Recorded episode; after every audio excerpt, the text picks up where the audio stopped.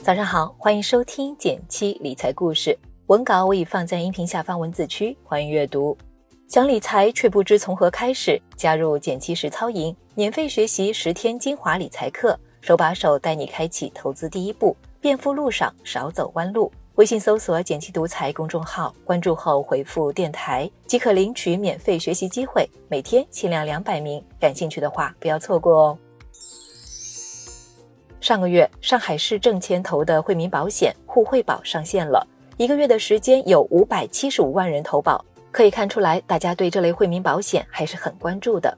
其实，从去年开始，各地发展惠民保的势头就很猛，全国参保人数超四千万，累收保费超五十亿元。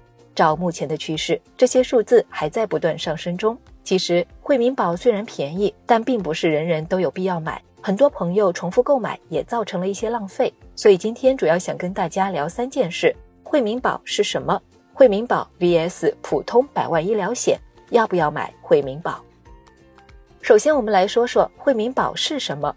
惠民保因为保费低、门槛宽、保额高的特点，有了惠民之称。很多朋友会以为惠民保也是国家医保的另一种形式，其实不然。官方给惠民保的定义是。城市定制型商业医疗保险，这里面有两个重点，拆出来是由政府牵头的商业保险。在产品设计上，每个城市略有差异。比如说，上海的惠民保有既往病史也可以投，而有的地区则对既往症是不保障的。可是，惠民保跟我们常用的百万医疗险也不是一回事儿。我在文稿里放了一张图来表示医保、惠民保、百万医疗险三者之间的关系，大家可以看一下。从保障范围看，惠民保可以作为医保的补充，但不如百万医疗险。接下来我们再看看惠民保和我们经常听说的百万医疗险有什么区别。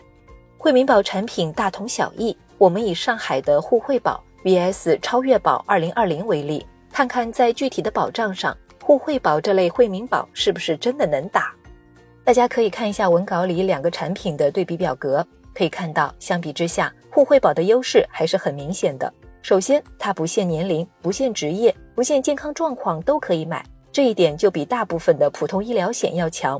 然后，互惠保的价格统一是一百一十五元，没有因为年龄段而做区分，对老年人尤其友好。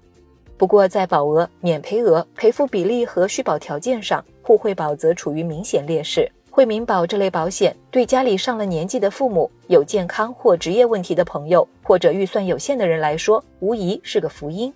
但对于已经买了百万住院医疗险的朋友来说，其实就没有必要再买惠民保了，因为保障内容高度一致，没办法重复获赔。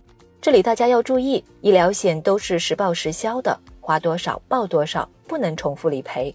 举个例子，小花生病住院，走完医保报销后，需要自费五万元。此时，不管他身上有几份医疗险，最后能赔下来的钱都不会超过五万元。所以，身上已经有百万医疗险的人再买惠民保意义就不大了。